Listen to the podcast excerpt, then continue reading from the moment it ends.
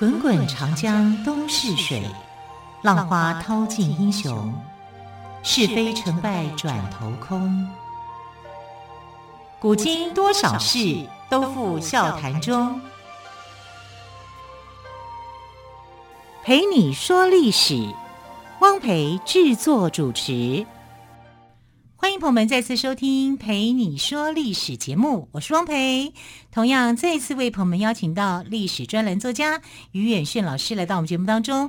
老师好，主持人好，听众朋友大家好。老师，我们最近都在谈的都是狗哦，对，对不对？这周是狗周，狗狗狗狗周，狗狗周。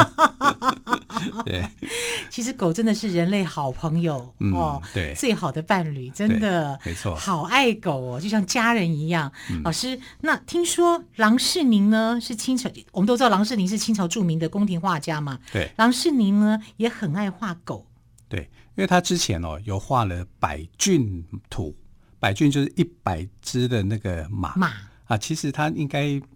十几二十只吧，我看就是百骏图，他画马，他很会画动物，嗯、什么呃狗啊、马啊，他都画啊。就他是这个清朝的时候很著名的宫廷画家，而且他在清朝多久啊？五十几年了，五十几年。但他是一个外国人，啊、他是一个老外啊。对啊，他是意大利人哈，他是在一六八八年的时候在米兰的塞兰诺出生的。他还画了如意跟乾隆，不是吗？是如意把他画给乾隆一半吗？这是戏剧，但是他确实是有画皇帝，哦，是有画乾隆是有的。好，那呃，他的这个整个过程哈，他来到中国这一段漫长的过程啊，就是说他呃年轻的时候他就喜欢画画。所以他的天分是被注意到的。那当时有一个传教士哦，就注意到他啊，他那时候有他自己的一个外国名字啦，我们现在叫他郎世宁嘛，啊，然后就注意到呃郎世宁，就教他画画。那这个传教士对他影响很大，叫安德烈坡佐，他就跟安德烈坡佐去学习啊画画的技巧。那当时的欧洲的这个画画的风气哦。最主要是这个呃，西洋画跟中国画不一样的是，它有这种透视的观点啊。那透视就是呃，你从上呃或者用平角，就是角度这个三个视角，从从上从下哈，从平行的角度啊去做一个透视，让它的画风会更加的立体啊。这个是在欧欧洲的这个画风上面的一个很大的变化，跟中国不一样。中国画一看都会觉得很平面。看不出它的立体感啊，但是呃，西洋画的话就很有那种立体感。那这种立体感呢，郎世宁就带到中国来，所以他是受到重视。可是他来的时候，当初为什么？因为他是耶稣会的教士，他是来传教的。那传教，你你在传教的时候是很困难的，因为中国的宗教信仰虽然是很包容，可是对天主教是。陌生的、不太熟悉的，哈，所以他得要透过各种的方式来进行传教。所以有的人可能是在绘画部分，有的人可能是在医疗部分、呃、医疗部分哈来进行传教。那他在绘画的部分就特别有天分啊，所以他一开始的时候呢，在哪里？在澳门这边学习中文啊，在澳门学中文不是变成广东腔？对啊，学中文以后，对，后来他就逐渐北上。那画画的这个天分呢、啊，就被喜欢画画的康熙皇帝就注意了啊。康熙皇帝就把他招进来，啊，招进来到皇宫服务。那其实他就是想说，如果能够透过皇室的力量，这样的话来推广这个传教会更方便。所有的传教士都有这样的一个想法，啊，所以就透过这种方式。那呃，康熙皇帝那时候用了很多的外国传教士，因为外国传教士治好他的这个疟疾嘛。对啊，他曾经生病嘛，所以外国传教士用奎宁啊来帮助他嘛，这这叫金鸡纳霜，金鸡纳树上面所制成的、嗯、啊，就把他的这个疟疾给治好治好了啊，所以他就很信任这些传教士。那传教士其实在各方面的学问上面确实是很不一样，好、啊，所以在医疗啊、天文啊各种领域里面啊，所以所以他就很欣赏他们啊。郎世宁也就这样子，因为康熙皇帝的重视的关系就来了。那来了以后呢，他就开始在那边画画啊，他画了很多的画，就是呃，这个也让康熙皇帝很信任他。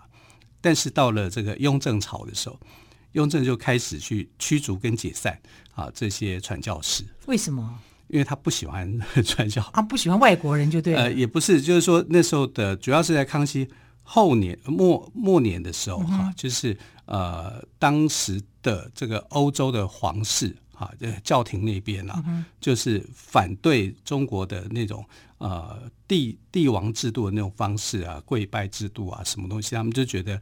这个东西跟他们是不合的。我在我的国家都单膝，在你们的国家还要双脚跪拜、双膝跪拜。对对对，对就是有这种。所以你看清朝，呃，到乾隆皇帝的时候也发生嘛，啊，马加尔尼来来到呃这个中国以后，也发生很多的问题。其实就观念不一样，了，观念不一样以后就被禁了。那在雍正朝的时候就禁，然后就把这个传教士。给赶走，但不是说每个传教士都赶走，嗯、他喜欢的就留下来。哦，不喜欢的就请你回你自己的国家。对对对对，喜欢的，哎，欢迎留在中国。那郎世宁就是他喜欢的。因为郎世宁画了很多的这个有缘啦，有对有缘分呐。然后你知道雍正皇帝最喜欢做什么事情呢？他喜欢做角色扮演。cosplay，雍正喜欢做角色扮演，很喜欢，完全无法想象。你想象看《甄嬛传》里面的那个雍正，什么时候角色扮演过啊？他他因为呃那个时候在康熙朝的时候，不是有九子争嫡吗？对，九子夺嫡，九子夺嫡的过程里面，然后他就是所谓的呃不争之人嘛。啊，大家都在那边争来争去，他所以康熙才选他呀。对呀，啊，他不争的时候，他做什么？那么无聊，他就就请人家画画去演，去做角色扮演。所以他有一个《雍正行乐图》，啊，就是《雍正行乐图》，我们去看《雍正行乐图》里面，他真的很多角色扮演，有时候演武松去打老虎，有时候演道士。然后有时候还会演法官，他就带着那外国人的那个。哎、他不当舞台剧演员太可惜了。被皇帝耽误的舞台剧 演员，他 就做很多角色扮演，cosplay 那种方式。那、嗯、你是不是要有人化？对呀、啊，啊，所以呃，哎，甚至一个人还可以演单口相声呢。所以有时候这些帝王的生活不是我们想象中那么的严肃啦、嗯、啊，当然背后可能还有一些他自己会找一些他的兴趣哦，对，对，来发挥。对，没错哈。当然，这个也是可能就是他的谋略的一部分呐。可是你知道，这种做久了啊，他自己在当皇帝以后，有时候无聊，他也喜欢做一些角色扮演来串串一下。所以我们现在看到的《康熙行乐图》呃，《雍正行乐图》里面有很多的这种他的角色扮演啊，他的 cosplay 啊，没想到原来。雍正也喜欢这样的一个方式，我真的是完全无法想象。呃，得到乾隆的时候呢，乾隆就把这个一样哈，就把郎世宁给留下来。那郎世宁留下来，就因为他觉得他有贡献啊，他是一个到他的时候，到乾隆朝的时候，乾隆是这样，康熙喜欢的，他就喜欢。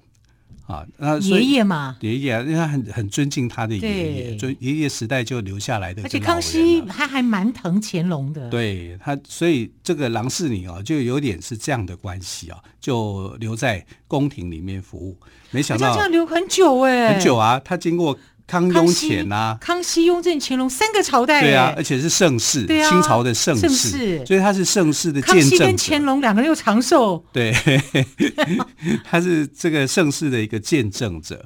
他的他的年纪也蛮高的，他活到七十八岁去世嘛，然后就没有再回去这个意大利了，回不去了啦，就是定居在中国。他这样也太奔波了啦。对对对，而且他后来的官位是三品的官员呐。啊，一个外国人能够当中国的三品官，不简单，不不简单，还懂得跟君王相处，对，怎么相处哦？啊，君王是很难相处的，拍到顶的。哈，他竟然还可以康雍乾三朝，三朝的元老，他画了非常多的图。我们到现在来讲，说真的讲，我到故宫去看画的时候，有郎世宁的作品，我都好爱，因为就好漂亮，你知道吗？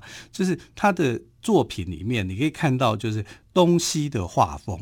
比如说他画我们今天要讲的这个呃十骏犬图，好，或者叫十犬图，那每每一只狗，它的那个狗的主体是用西方的画法透视法去画，就非常的立体，立体啊，而且颜色毛色都好好看。哇，听老师这样讲，我都好想马上来看一下那个十犬图哦。然后背后的景。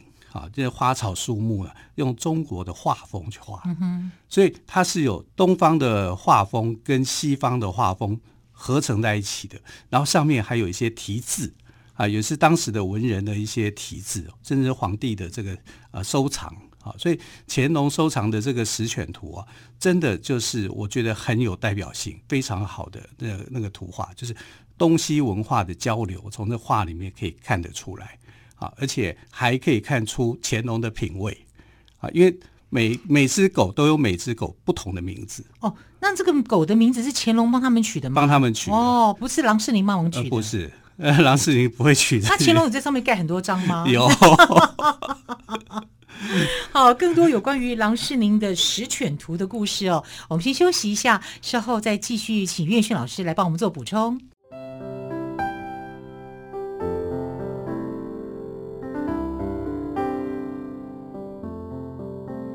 听见台北的声音，拥有颗热情的心，有爱与梦想的电台，台北广播 FM 九三点一。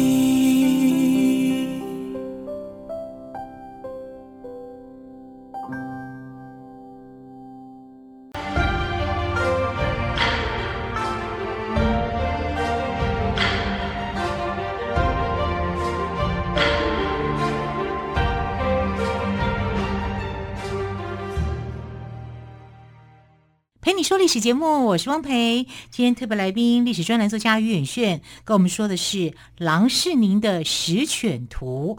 老师，你刚刚有说哦，乾隆皇帝帮这个十犬图，十犬就十只狗狗嘛，对，不对？十只狗狗取了名字，对，名字都不一样吧？都不一样啊！而且它不是十只狗画在一张图画上面，啊、它是一只狗画一张。一只狗画一张，对对，对哦，我以为我刚刚以为是十只狗画在同一张纸，没有没有，它是一一只狗就画一张这样，可见呢他对狗很偏爱，哎，你有没有发现？嗯、对不对？哎、啊，我们谈到猫咪的历史的时候，啊，好像有讲过说乾隆有帮他的猫咪哈，就是取名字。哎，乾隆喜欢猫咪，好奇怪哦。其实我自己的感觉啊，乾隆比较喜欢狗多一点。猫没那么样的喜欢，猫主要是谁在喜欢呢？后宫的妃嫔嘛，啊，而且呃，明朝的那个时代里面对猫是疯狂的、着迷的，可是到清朝比较没有啊，清朝的猫咪大概都躲起来了。嗯、清朝整个皇宫里面据说啦有两百多只，啊，那两百多只呢，后来怎么样？不是不见了，是它让你找不到。啊，那怎么找不到呢？就躲起来啊！嗯，他就该出现的时候，半夜大家都在那边睡觉，他就躲起来了，也是有啦。但是呃，就没有那么样的被重视，不像明朝，明朝会去豢养这些猫咪哈、嗯哦。可是呃，在清朝里面呢，狗的那个被注意到的是比较多的，而且清朝比较喜欢的是会能打猎的那种细犬啊，细就是粗细的细啊，细细犬哈，这些细犬很会打猎，但那个速度也很快。啊，但是在宫廷里面呢，啊，这个他就把这些细犬给画出来啊。这是十只狗里面呢，有九只是细犬，一只是獒犬。嗯哼，啊，那个大型犬对，的。但这只獒犬就是西藏的獒犬。嗯哼，啊，就是藏獒，然后取名字。这取的名字呢，呃，我们来看，我们来看它取什么名字啊？它的取的十个，我就不依顺序，这没什么顺序啊。它有一只叫做雪爪卢。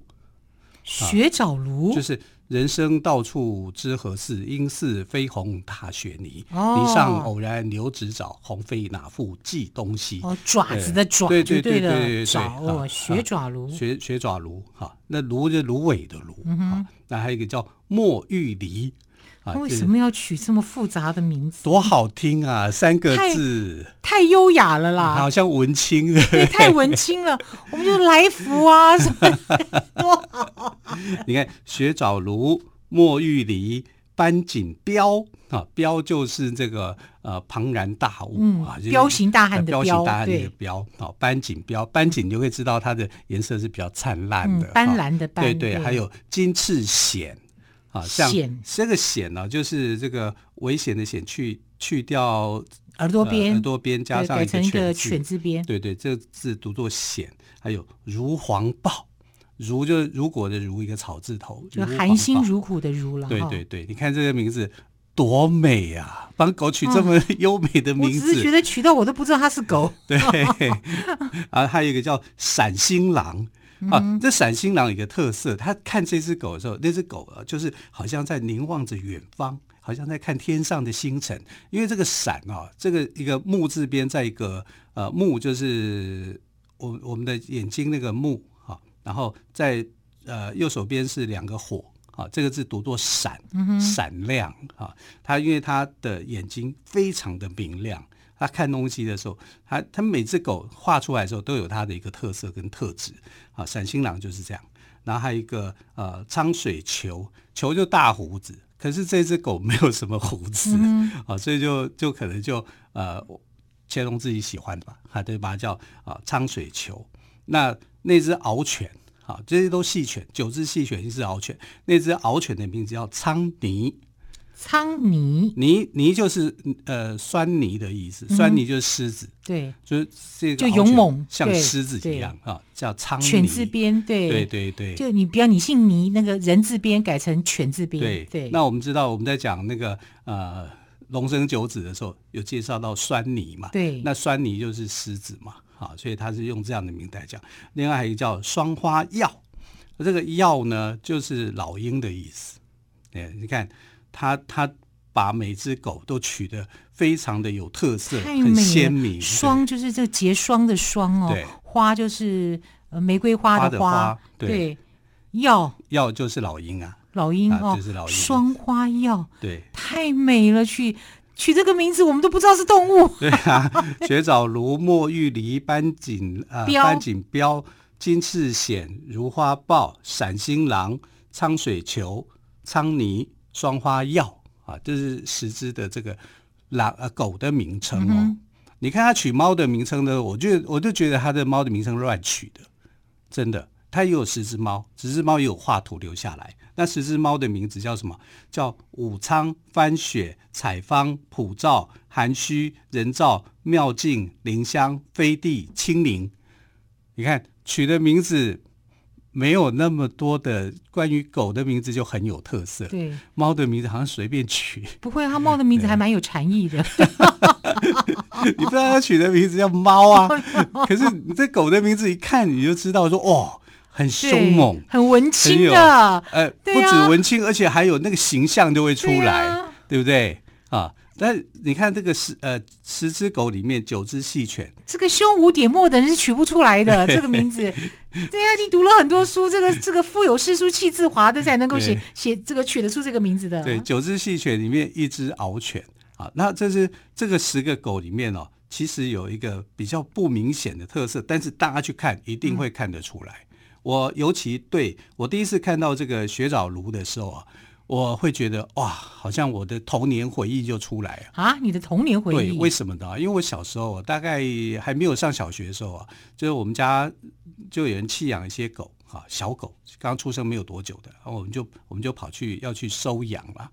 那有一只狗好喜欢那黑色的狗，但是它的脚哈，就是脚蹼那一边呢是白色的，好像穿袜子一样啊，就是呃有白白脚蹼的这个。黑狗，我很喜欢，然后我就把它抱回家。抱回家以后呢，那狗看到我也很高兴，有有有有小主人喜欢它。嗯、我抱回去，我妈就说不要，不要养。为什么？因为台湾人有一个习俗，就是如果呢脚是白色的狗，它是不吉利的。啊，有这个习俗啊？有这个习俗，我还没听过有这样的一个说法。好，所以他就要把它放回去，然后我就哭着把它放回去。然后几年以后，哈。我在看到雪藻炉的这个样子的时候，我就会想到我小时候啊，想收养却收养不得的那只黑狗，它跟它样子是一样的，可能没有那么漂亮哈，但是是一样的，因为它就是黑色的狗，然后脚有这个白色的，白色的哈，然后这个郎世宁画这个十犬图的共同特色就是它的脚都是白色，白色的，对。有原因吗？嗯，没有什么原因。我在想，就是他可能喜欢啊，然后这个国外也没有这个禁忌。对，他跟当时的中国也没有这个禁忌。对，他我就我，我如果现在我我妈如果还在，我就跟跟他讲说，人家古时候 画那个狗的时候，看到这种这种狗是很喜欢的，还把它画上去，他们是很棒的。那是古时候 啊，所以台湾人认为说这个。呃狗有白色的脚的狗哈是不好的啊，可是，在郎世宁的这十只狗里面是没有这种感觉，他们是共这十只的每一只都是脚都是白色的，对。哇，好特别、哦，特别哈、哦！就是大家如果再去看实呃实训犬图的时候，可以仔细去观察这个，而且他们的体态哈，因为是画细犬的关系，体态都是非常的修长的啊，然后他们的这个头是比较小的。啊，然后吻是比较长的，所谓的吻，狗吻就是狗脸的意思啊、嗯。所以你看到他的这个体态修长，然后他的呃精神啊，眼睛非常非常的明亮。好，有时候是站着，有时候是趴着，啊，那个形态是很美的。然后再搭上背后的景物啊，就是。呃，这个花鸟树木啊，用中国画的画风去画完立体透视法这样子。对对对，哈，所以它是一个东西文化结合出来的一个很重要的这个图画。嗯、啊，所以而且是分十张哦。哎，对对对对，不是十只在同一张同一幅画里面。哎，百骏图是。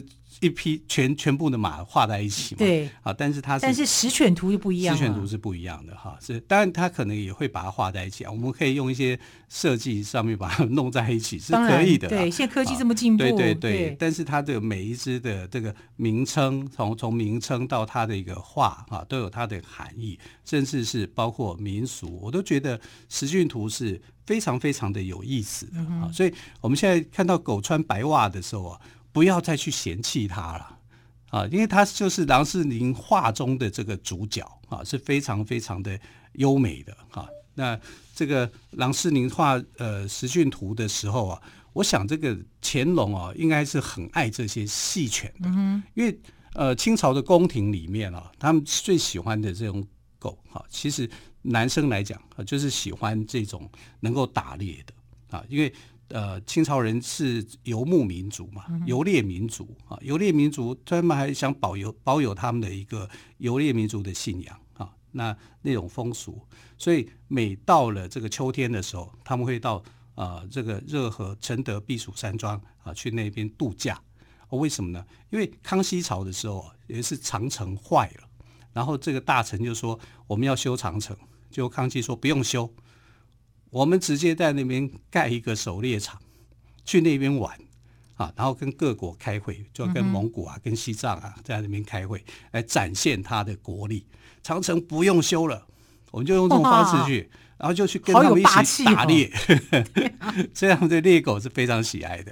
好，总之呢，郎世宁的这个十犬图哦，有的有一个共同的特色，就是这十只狗的脚掌都是白色的，像穿个短袜。那这种狗呢，在台湾民间是属于不吉祥要弃养的，可是，在当时的清朝宫廷却是百无禁忌，而且受到欢迎。所以呢，我们不要再嫌弃穿袜子的狗喽，爱它就要珍惜它，跟爱护它。好，非常谢谢。岳绚老师今天跟我们说郎世宁十犬图的故事，老师谢谢喽，谢谢，亲爱的朋友，我们明天再会，拜拜。